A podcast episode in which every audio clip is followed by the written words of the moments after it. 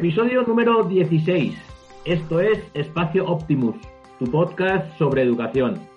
Seguimos en este espacio de podcast en el que te acercamos testimonios relacionados con el desarrollo personal, por ejemplo.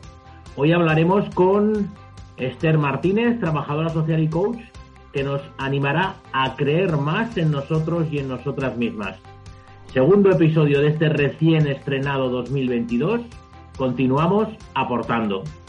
Recuerda que estamos en optimuseducación.es y que incluso puedes contactar a través del teléfono llamando al 605 036 910 o 678 70 91 24.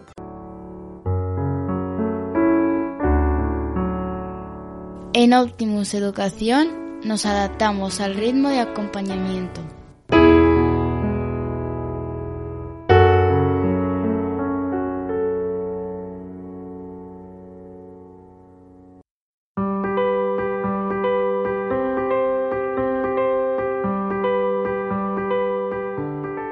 Pues hoy tenemos con nosotros a Esther Martínez. Esther Martínez es una persona que cree en sí misma y en los demás.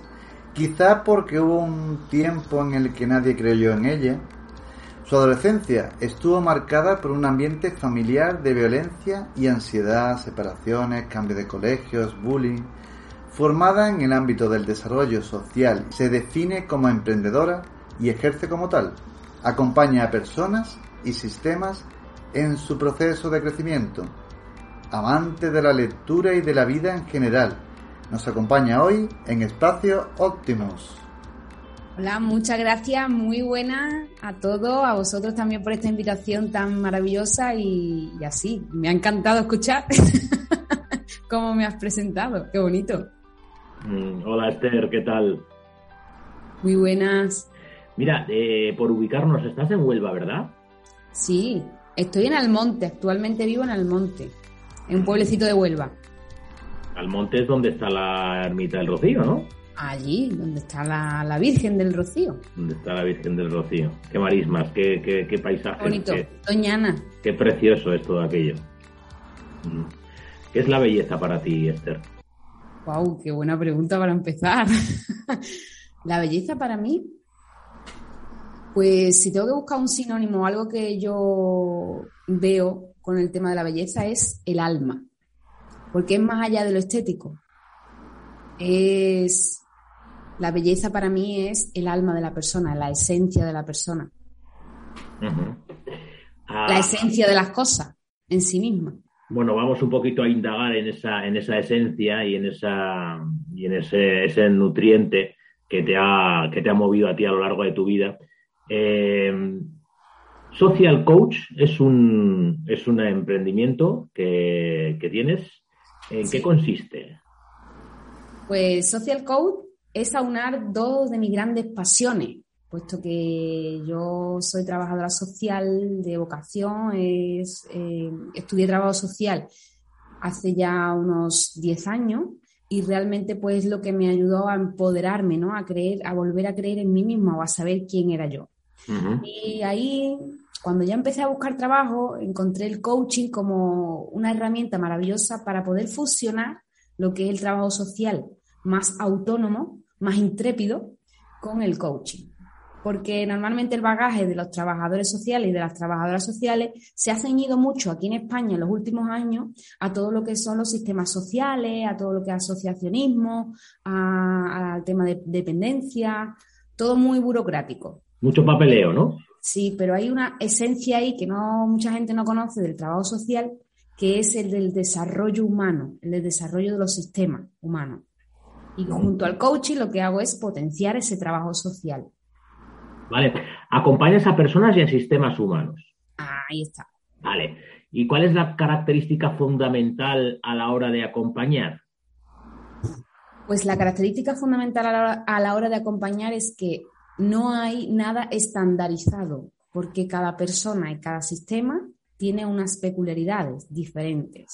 Tú tienes que ver muy bien, tienes que hacer un diagnóstico, tienes que saber de dónde viene esa persona, qué historia trae esa persona, hacer un diagnóstico eh, realmente social de esa persona, dónde está insertada, sistémico y desde ahí poder intervenir y acompañarla a través, por ejemplo, de herramientas como el coaching, para que ella descubra en sí misma sus verdaderas respuestas y sus verdaderas capacidades y potencialidades. ¿Y cómo podemos transmitir a una persona que se sienta bien acompañada, que, se sienta a gusto, que, el camino sea eh, facilitador? ¿Cómo se lo podemos eh, hacer ver en esta entrevista aquí ¿Qué, ahora? ¿qué, podemos transmitir mm, como acompañantes para que haya eh, tranquilidad y haya, haya sosiego y, haya acogimiento? Que la persona o el sistema se sienta acogido.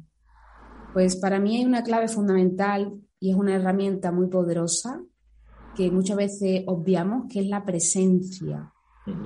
La presencia no es solamente estar calladitos ahí buscando como esa, esa mente en blanco, no. La presencia es saber acompañar al movimiento que se está dando en el momento presente, sin juicio, sin radio. Estoy aquí para ti, junto a ti, y simplemente voy a observar el movimiento del baile, de la sintonía que se está dando en el momento exacto. No es fácil, yo sé que no es fácil. Esto requiere mucho entrenamiento. Pero así sí se puede ayudar en muy pocas sesiones a muchas personas. En el tiempo y en la era de los móviles es tan complicado esto, ¿eh? Sí. La verdad es que estamos todo el día con la multitarea, con la mente todo el día con el cortisol, como yo lo digo, por las nubes, porque tengo que hacer, tengo que hacer, tengo que hacer, tengo que hacer. Y yo digo, chiquilla, que no tienes que ir a ninguna parte, que no tienes que hacer tantas cosas lo que sí has de ser. Y entonces cuando me empiezan a mirar con cara un poco rara, ¿no? ¿Qué, estás, qué me estás contando? Eso nadie me lo ha dicho. y ahí es donde empieza a escuchar eh, eh, esa voz interior de, cuál es tu propósito, de quién eres, de que esa máscara que tú te has, que tú te has creído que era no es así. Entonces, es bonito.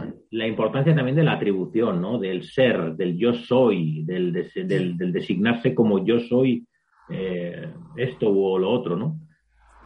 Sí, hay que tener cuidado con el yo soy, porque tú también te puedes decir yo no soy esto, yo soy lo otro. Mm, por ejemplo, yo soy incapaz de hacer esto, yo soy incapaz de hacer lo otro, o sea, hay que tener cuidado. Yo soy siempre para que tú tengas muchas posibilidades. Yo siempre digo que, oye, cuidado con lo que te estás contando, porque a lo mejor te estás perdiendo otra parte de ti. Digo, escúchame, tú no eres ni muy buena ni eres muy mala. Tú eres buena y mala. y en ti caben todas las posibilidades. A lo que le estás dando más poder es lo que más tienes. Y lo que estás reprimiendo, ten cuidadito porque eso explota en algún momento. Entonces, gestionar esto y gestionarte a ti misma y verte esa parte de sombra. Mira, como vengo hoy, negro y blanco. ¿Vale? negro y blanco. A mí siempre me ha gustado decir que he estudiado psicología, no, no que soy psicólogo, porque si digo soy psicólogo, estoy como, eh, no sé, haciendo una categoría, mm, la, globalidad de mi ser, ¿no? Y, soy muchas cosas más aparte de, psicólogo. He estudiado psicología, sí, pero soy, soy padre, soy deportista, soy, soy muchas más cosas, ¿no? Por eso, por eso que ese, ese detalle, ¿no? Del, del soy eh, trabajador social o soy. Y tú no, no te has definido como trabajadora social, sino que has, definido bien que has, que has, trabajado, que has estudiado trabajo social hace 10 años. Eh, ¿Qué son para ti los libros y el acto de leer?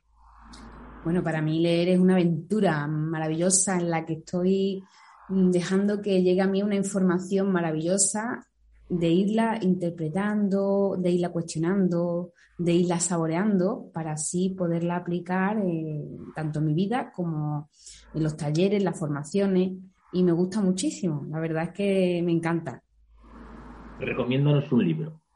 Bueno, pues mira, yo te voy a recomendar primero, yo soy una enamorada de Joan Garriga, ¿vale? Me voy aquí a, declarar. me encanta este hombre, todo lo que trabaja de la gestal, todo lo que trabaja del tema de las constelaciones familiares. Y, la verdad es que tiene un libro que habla mucho de la pareja, habla del buen amor en la pareja. Y tiene una visión que a mí me particularmente me gusta mucho porque ahí te dice que lo mismo que he dicho anteriormente, ¿no? De que eh, no tienes que poner las expectativas fuera de ti, de que tú no eres el bueno de la película ni eres el malo de la película, de que hay que quitarse esas máscaras, de que la relación de pareja es un movimiento. Entonces, la verdad es que para mí eh, esta lectura fue un antes y un después para descubrir, primero, del sistema en el que vengo, de la familia, de mi orígenes, comprender y entender, porque esto es muy importante, lo que voy a decir ahora. Comprender y entender, perdonar y amar a nuestra madre y a nuestro padre. Muy importante, porque esto, el reconciliarte con tu historia pasada, te permite el que puedas potenciarte aún más en tu presente y construir un mejor futuro. Historia pasada. El ambiente de tu niñez no fue favorable. Eh, lo ha dicho, lo ha comentado eh, antes David cuando ha hablado de tus dificultades en la niñez y la adolescencia. Incluso te consideraban como un fracaso escolar, algún, algún profesor o alguna profesora. Madre mía. ¿Te consideras un ser resiliente?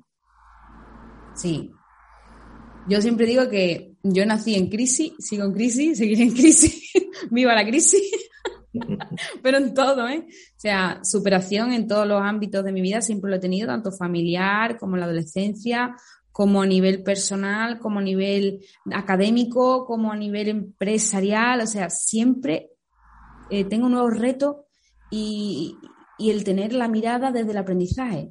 No he tenido que aprender por más remedio, o sea, no he tenido más remedio que aprender pero siendo desde un enfoque mucho más constructivo, porque si no, la que al final terminaba mal era yo. ¿Y cómo se reconcilia uno con tu madre y con tu padre eh, cuando hablabas, ¿no? De que hay que reconciliarse, hay que, amar, hay que acercarse, hay que, hay que trabajar el, ese, ese pasado que nos ha construido. Cuando tienes una percepción de violencia, de separaciones, de, bueno, pues si a lo mejor le preguntaras a la, a la, niña, pues te diría su versión, ¿no? Y diría, ¿qué está pasando aquí? ¿Qué está pasando aquí? No, yo no quiero que estéis así, ¿vale? Sufre una niña con 6, 7, 8 años que está viendo un ambiente y que se siente muy sola y muy desprotegida y que se siente como que tiene el deber de mediar, sanar y poder ayudar a su mamá y a su papá en ese momento, porque quiere que estén bien, pues es una carga muy grande para una niña. Entonces, si le preguntas a esa niña, pues te va a decir eso, no, yo lo que quiero es ayudar, yo lo que quiero es esto, yo lo que quiero es que estén bien. Pero cuando tú vas creciendo con esa ansiedad inconsciente, cuando tú empiezas a enfrentarte a cambios en tu vida, como irte de casa, como enfrentarte a desafíos, pues eso aparece. Entonces esa niña como diciéndote, hey, chica, ¿qué está pasando aquí? ¿Qué tal y cual? Entonces empieza toda esa inseguridad a despertarse. Cuando tú eh, te das cuenta, miras a tu pasado, lo observas, te detienes y le das otra historia, otro enfoque y sobre todo dices, bueno, en vez de ser juez de mi madre y de mi padre o de mi familia, voy a convertirme simplemente en una observadora de la realidad. ¿De dónde viene mi mamá? ¿De dónde viene mi papá? ¿Sus necesidades fueron satisfechas en su infancia? ¿Ellos acaso no, me han querido? Pues sí, me han querido siempre, pero si ellos no se amaban, ¿cómo me van a poder dar ese amor a mí? Si ellos no estaban bien en ese momento, ¿cómo me van a poder dar a mí eso? Entonces, todo esto no se hace de la noche a la mañana. No. Porque lo más fácil es decir, tú fuiste así, tú serás así y siempre seguirás así. Entonces, al final nunca hay un acercamiento. Siempre estás viviendo con la etiqueta que le pones a tus padres. En aquella dificultad, en aquel ambiente, eh, hubo una persona que creyó en ti, ¿no? Sí. Eh, ¿Qué supuso para ti esa, esa creencia? ¿Y cómo luego lo transformaste en que alguien creyese en ti, en creer tú en ti misma?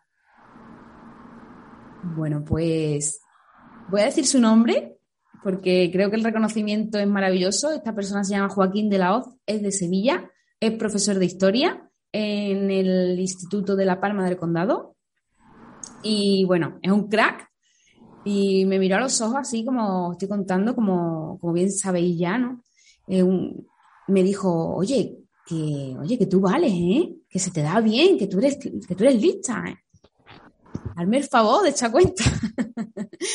y yo, pues, anda ya, tú lo que quieres es animarme, porque claro, tu papel es animarme y que yo esté aquí a gusto. No, no, realmente eh, sé que tú puedes, que tú vales. Y yo, ¿en serio? Sí, sí, sí. Oye, ¿por qué no intentas hacer un bachiller? Pero si yo vengo de, yo he repetido, yo nunca he sacado más de un 5, un 6, o sea, mm, inténtalo. O sea, hazlo por ti. Date la oportunidad, nunca la has hecho. Date la oportunidad. Y yo digo, oye, ¿por qué no? Todo esto yo lo, eh, hablaba también en casa, ¿vale? ¿Vale? Y mi madre, por ejemplo, siempre me, me comentaba, oye, ¿por qué no? Si te ha dicho esta persona esto, cree en ti cree en ti, échale cuenta. Y así fue como hice el bachillerato por la tarde, date cuenta que hacer la ESA, que yo vengo de educación secundaria para adultos, y después el bachiller por la tarde no es el mismo nivel que tiene un bachiller normal. Entonces yo fui a la selectividad, hice un examen como el resto de personas, pero yo iba con un nivel más, más bajito. Entonces yo tuve que ponerme mucho las pilas. Y eso fue para mí un subidón, porque yo dije, tengo mm, tres semanas, cuatro semanas en las que nos dan como para estudiar para la selectividad. Y yo le dije a, Joaquín, a mi, profesor de historia y a mi profesora también de latín y griego, ¿ustedes van a estar por aquí? Dice, sí. Bueno, pues yo quiero hacer todos los exámenes que, han, que han salido en selectividad en los últimos años. Los quiero hacer todos. Y quiero que vosotros me ayudéis. Y claro, ellos pues vieron a una persona que, que le puso ganas, le puso empeño y, ellos estuvieron ahí al pie del cañón. Y cuando saqué las notas, recuerdo que, que, me mandó un mensajito así, oye, mira, que ha sacado un 9 en historia, que ha sacado más nota que, que no sé quién de por la mañana. Y yo, anda, aquí no me digas eso. Digo, ah, que eres una crack, eres una crack, eres una crack. Total, que bueno, bueno, yo ya llorando en casa, Mm, que ya el ambiente familiar estaba mucho mejor. Es verdad que no siempre ha sido así, sino en la primera infancia. Ya mis padres también han sido personas muy resilientes, que, por eso os digo que somos una familia poderosa y que nos hemos sanado primero nosotros mismos y después a nivel familiar.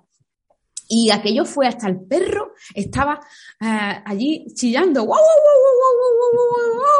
o sea, celebrando hasta el perrito. Fue, fue una, una, yo qué sé, una alegría para mí. Y después en la carrera, pues, empecé a sacar matrículas de honor. Y yo me asustaba, digo, esto, esta soy yo, esta soy yo.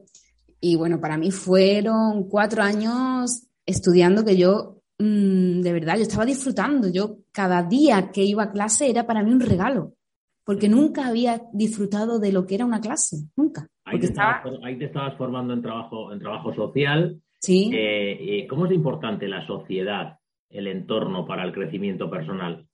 Muchísimo. El, ambiente influye muchísimo en, tu salud, en, tu concentración, en cómo tú te enfocas en la vida, en las decisiones que tú tomas y sobre todo cuando eres más pequeña, porque cuando eres más pequeña tú eres más vulnerable, porque no, no estás todavía formada, no sabes todavía lo que quieres, entonces te dejas más llevar por las personas que se supone que son los adultos, ¿no? Las personas que tienes a tu alrededor.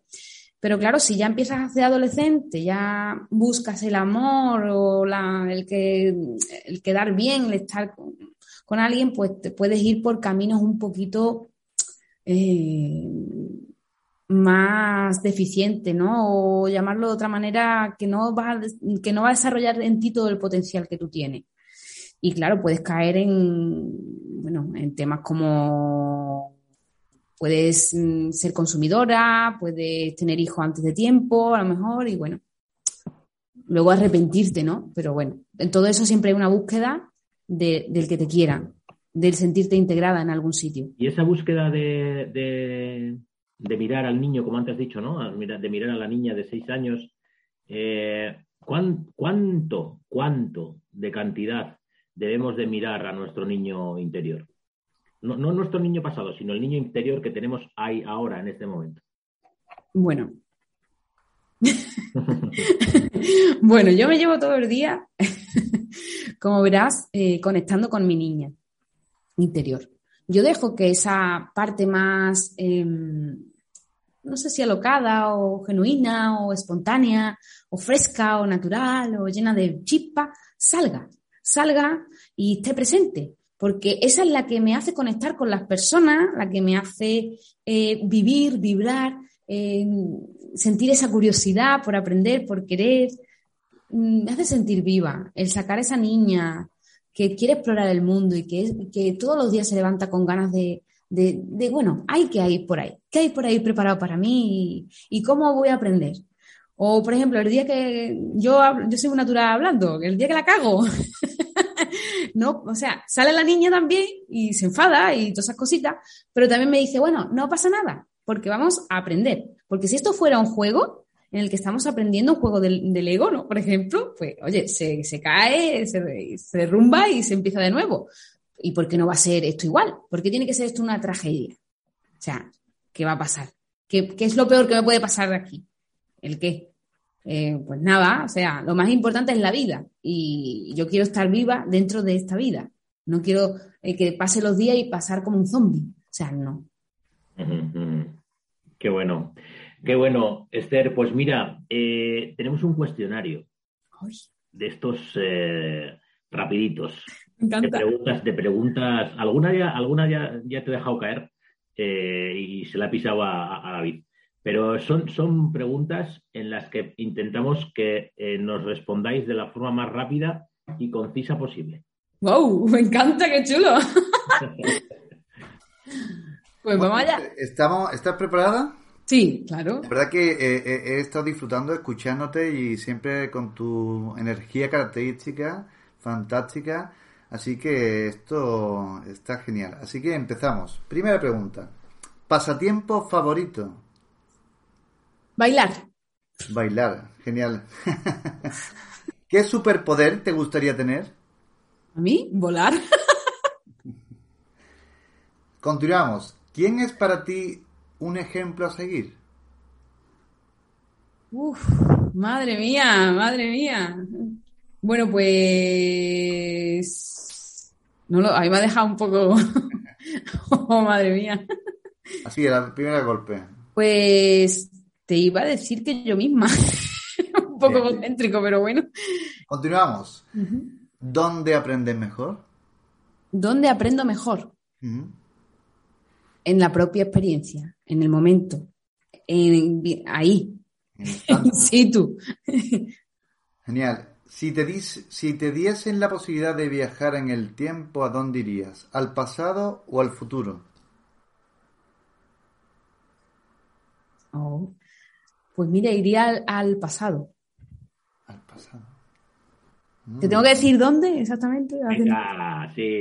Venga, pues estaría, mira, me iría una semanita que me fui de Erasmus a Lisboa, me volvería ahí, otra semanita de Erasmus en aquellos tiempos en los que se podía danzar, bailar y tomarte una copita con tranquilidad. Dice, dice que una definición de felicidad es repetir algo que ya has hecho antes. Qué guay. Continuamos. ¿En qué ciudad te gustaría vivir? Mm, mm. Pues eh, voy a decir eh, que me gusta mucho Cádiz. Cádiz. Mira. Continuamos entonces. Eh, ¿Qué prefieres, series o películas? Esta es fácil. Series. Series. ¿Y la preferida?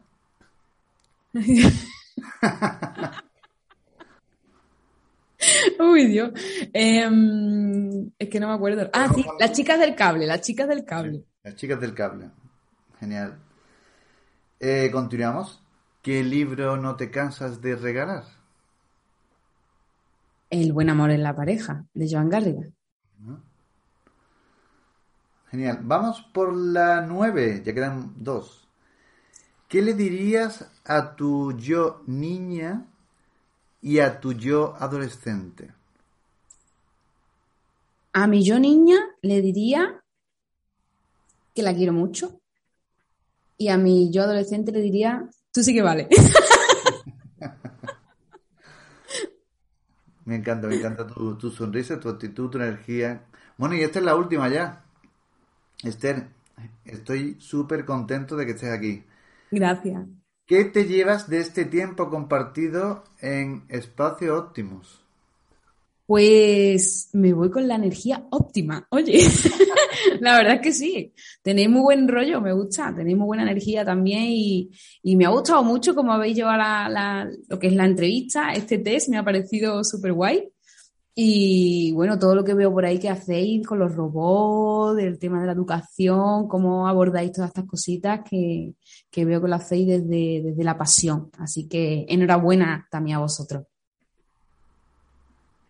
Muchísimas gracias, Esther. Yo no sé si te ha quedado alguna cosa que consideres que, que, está en el tintero y que habría que, comentar.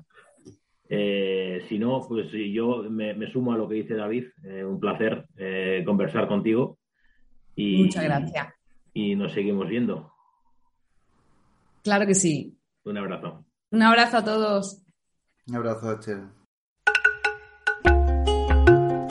Optimus Educación. Construimos el futuro desde el presente.